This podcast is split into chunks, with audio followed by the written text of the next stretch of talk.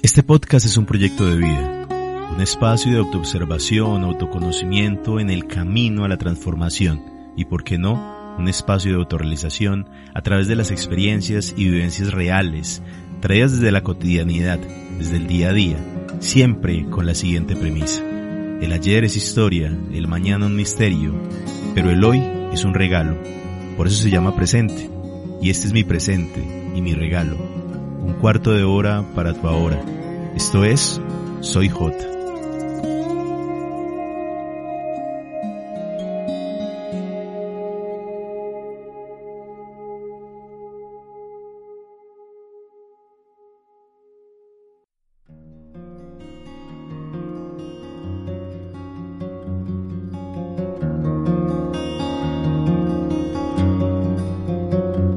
Les doy la bienvenida a un nuevo episodio de mi vida hecho podcast.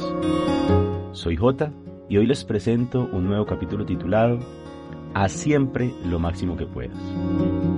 Un afectuoso saludo desde Colombia a todos aquellos rincones del mundo donde hoy nos escuchan y con la esperanza de que este se convierta en un espacio valioso donde podamos compartir energía positiva, buena vibra y experiencias de vida. Quiero invitarlos a que me sigan en Instagram Estoy como arroba universo-alterno 21 y como arroba soyj2020. E invitarlos a compartir el contenido que encuentren allí por el mundo. Un saludo especial a la familia de Soy Comunidad Podcast, proyecto de unión de diferentes proyectos podcaster en función del crecimiento de este fantástico modelo comunicativo. Y este capítulo quiero hacer una dedicación especial a la familia Johnson, y a mis hijos Daniel, Santiago y Juan Felipe. Algún día entenderán por qué. En este capítulo hoy estaremos cerrando el análisis sobre los cuatro acuerdos propuestos por el doctor Miguel Ruiz y que hace parte de la tradición tolteca. Además que estos cuatro acuerdos se han convertido en el eje fundamental de este proceso que yo he llamado reingeniería del ser. Tengo que confesarles que he tardado en subir este capítulo, dado que aún cuando terminé el libro hace algún tiempo atrás, y de inmediato inicié con el experimento de implementación de cada acuerdo. Estoy consciente que aún me falta mucho por consolidarlos como hábitos inquebrantables o hábitos claves en mi vida. Pero particularmente este último acuerdo del cual voy a hablarles hoy es el que más trabajo me ha costado comprender e implementar, aún cuando en principio asumí sería el más sencillo. Existe una enseñanza de la teosofía antigua que reza, donde está tu atención, allí estás tú. En eso te conviertes y eso atraes hacia tu vida y experiencia. Y como seriamente estoy volcado a ser esa mejor, esa mejor versión que puedo ser y con el propósito consciente de dejarles un legado valioso a mis hijos y que este proyecto de alguna manera se inspiró en ese legado que quiero dejarles. La vida supo que mi atención estaba en el experimento personal de entender la razón de estos cuatro acuerdos. Y como tal me puso en situaciones que me dieron herramientas para entender no solo los tres acuerdos anteriores, sino especialmente este último acuerdo. Y como tal, hoy puedo estar acá, frente al micrófono, para contarles de qué se trata. Antes de contarles el cómo, Creo que es necesario recordarles los tres acuerdos anteriores y que espero, si aún no los conocen o no los asumen, vayan a esos capítulos que he grabado anteriormente y dediquen ese cuarto de hora para su ahora. El primer acuerdo es ser impecable con tus palabras.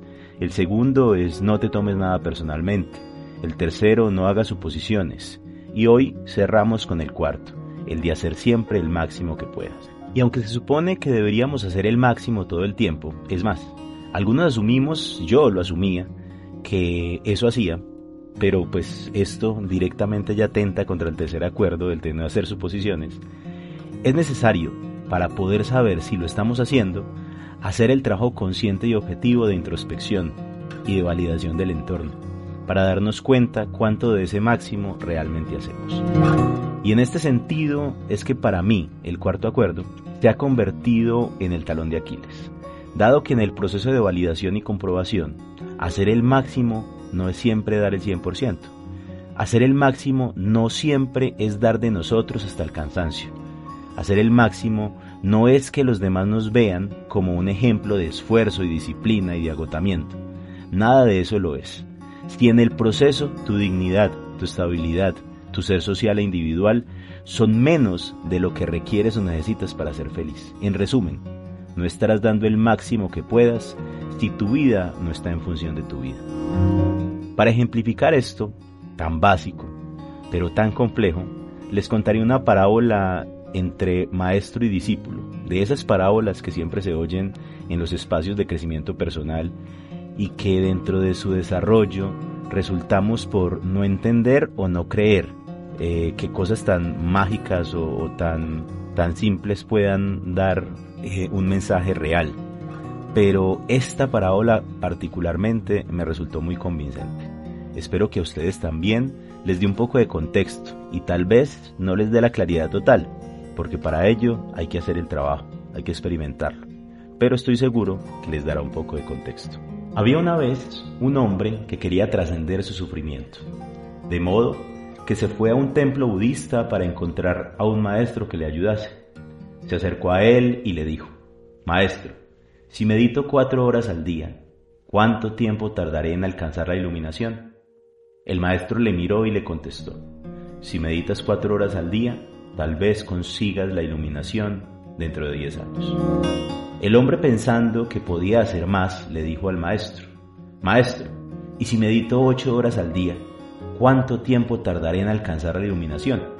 El maestro le miró y le respondió, Si meditas ocho horas al día, tal vez lo lograrás en veinte años.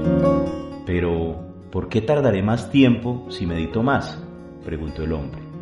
El maestro contestó, no estás aquí para sacrificar tu alegría ni tu vida, estás aquí para vivir, para ser feliz, para amar. Si puedes alcanzar tu máximo nivel de meditación en dos horas, pero utilizas ocho, solo conseguirás agotarte, apartarte del verdadero sentido de la meditación y no disfrutarás de la vida. Haz lo máximo que puedas y tal vez aprenderás que independiente del tiempo que medites, puedes vivir, amar y ser feliz. Si haces lo máximo que puedas, vivirás con gran intensidad. Serás productivo, serás bueno contigo mismo porque te entregarás a tu familia, a tu comunidad, a todo. Pero la acción es lo que te hará sentir inmensamente feliz. Si siempre haces lo máximo que puedes, actúas. Hacer lo máximo que puedas significa actuar porque amas hacerlo, no porque esperas recompensa. La mayor parte de las personas hacen exactamente lo contrario. Solo emprenden la acción cuando esperan una recompensa y no disfrutan de ella. Y ese es el motivo por lo que no hacen lo máximo que pueden. Por ejemplo, la mayoría de las personas van a trabajar y piensan únicamente en el día del pago y en el dinero que obtendrán por su trabajo. Están impacientes esperando que llegue el viernes o el sábado, el día en el que reciben su salario y pueden tomarse unas horas libres trabajan por su recompensa y el resultado es que resisten, se resisten al trabajo. Intentan evitar la acción. Esta entonces se vuelve cada vez más difícil. Y esos hombres no, lo, no hacen el máximo que pueden. Trabajan muy duramente toda la semana. Soportan el trabajo, soportan la acción, no porque les guste, sino porque sienten que es lo que deben hacer. Tienen que trabajar porque hay que pagar alquiler, y mantener una familia. Si no esperas una recompensa, es posible que incluso llegues a conseguir más de lo que hubieses imaginado. Si nos gusta lo que hacemos y siempre lo hacemos con el máximo que podemos, entonces disfrutaremos realmente de nuestra vida. Si has hecho el máximo que podías, el juicio y el reproche no existen, y si aparecen ya estás en paz. Y tú siempre tendrás la respuesta. Hice lo máximo que podía, esta es la razón por la cual siempre debemos hacer el máximo. Cuando haces lo máximo que puedes, aprendes a aceptarte a ti mismo, pero tienes que ser consciente y aprender de tus errores. Eso significa practicar, comprobar, validar los resultados con honestidad y continuar practicando y mejorando. Así se expande la conciencia. Y eso me ocurrió a mí. Tuve la oportunidad de experimentar el error, la pérdida, el desapego, el riesgo, Renuncié a mi trabajo, el cual realizaba hace 13 años. Viajé a otro país con el ánimo de suplir ciertas necesidades de cara al cumplimiento de mi proyecto de vida, no ajeno a este proyecto de crecimiento personal, pero en ningún momento asumí que llegar hacia otro pedazo del mundo me enseñaría tanto. Allí encontré un entorno desconocido. Conocí personas en dichas latitudes cuyo comportamiento natural era hacer el máximo diariamente, y entendí que hacer el máximo no es una métrica, no se mide en términos de porcentaje, no depende del entorno, solo depende de ti, tu disposición, tu estado de ánimo y tu compromiso con ser y hacer de tu vida una vida feliz. En la sencillez de preparar un alimento, en la normalidad de conducir al mercado, en la tranquilidad de podar un jardín, bien aquellas personas que nada era un compromiso con los demás, ni siquiera conmigo que era un invitado. Eso era una cultura, una rutina, un hábito, una condición de felicidad constante, la cual no siempre se realizaba con la misma intensidad, pero siempre se hacía con la claridad del porqué y la satisfacción que debe dar la labor cumplida. El resultado como premio a nosotros mismos, no a los demás, independiente que nos paguen o no por ello, independiente de la calidad o la cantidad del premio. La acción consiste en vivir con plenitud. La inacción es nuestra forma de negar la vida y consiste en sentarse delante del televisor cada día durante años porque nos da miedo estar vivos y arriesgarnos a expresar lo que somos. La mejor manera de dar gracias a la vida, al universo, a Dios, es dejar ir el pasado y vivir el momento presente, el aquí y el ahora. Sea lo que sea que la vida te arrebate, permite que se vaya. Cuando te entregas y dejas ir el pasado, te permites estar plenamente vivo en el momento presente. Dejar ir el pasado significa disfrutar del sueño que acontece ahora mismo. Si haces el máximo que puedas en la búsqueda de tu libertad personal y de tu autoestima, descubrirás que encontrarás lo que buscabas en solo cuestión de tiempo. No se trata de soñar despierto, ni de sentarse varias horas a soñar mientras meditas. Debes ponerte de pie y actuar como un ser humano. Debes honrar al hombre o a la mujer que eres. Debes respetar tu cuerpo, disfrutarlo, amarlo, alimentarlo, limpiarlo, sanarlo, ejercitarlo. Haz todo lo que te haga sentir bien. Esto es la comunión entre tú y la vida. Pero siempre tenemos que tener claro que esto va a variar de un momento a otro. Todas las cosas están vivas y cambian continuamente. De modo que en ocasiones lo máximo que podrás hacer tendrá una gran calidad, en otras no será tan bueno. Cuando te despiertas renovado y lleno de vigor por la mañana, tu rendimiento es mejor que por la noche cuando estás agotado. Lo máximo que puedas hacer será distinto cuando estés sano o cuando estés enfermo. Tu rendimiento dependerá de que te sientas de maravilla y feliz, o disgustado, enfadado o celoso. Pero independiente del resultado, sigue haciendo siempre lo máximo que puedas, ni más ni menos. Si intentas esforzarte demasiado para hacer más de lo que puedes, gastarás más energía de la necesaria. Y al final, tu rendimiento no será suficiente. Cuando te excedes, agotas tu cuerpo y vas contra ti, y por consiguiente, te resulta más difícil alcanzar un objetivo. Al principio no creerás que puedas llegar a hacerlo. He fracasado muchas veces, pero me levanto y sigo adelante. Si te caes no te juzgues. No le des a tu juez la satisfacción de convertirte en una víctima. Sé firme contigo mismo y levántate y establece un acuerdo nuevo cada vez que caigas.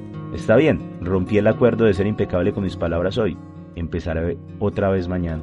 Hoy seré no solamente impecable con mis palabras, sino que tampoco me tomaré nada personalmente y no haré suposiciones y haré el máximo que pueda para cumplir con esto. Esos son los cuatro acuerdos. No te inquietes por el futuro, mantén tu atención en el día de hoy y permanece en el momento presente. Vive el día a día y bajo cualquier circunstancia, haz siempre el máximo que puedas, ni más ni menos. Ya lo saben, soy J y soy un buscador. Hasta la próxima.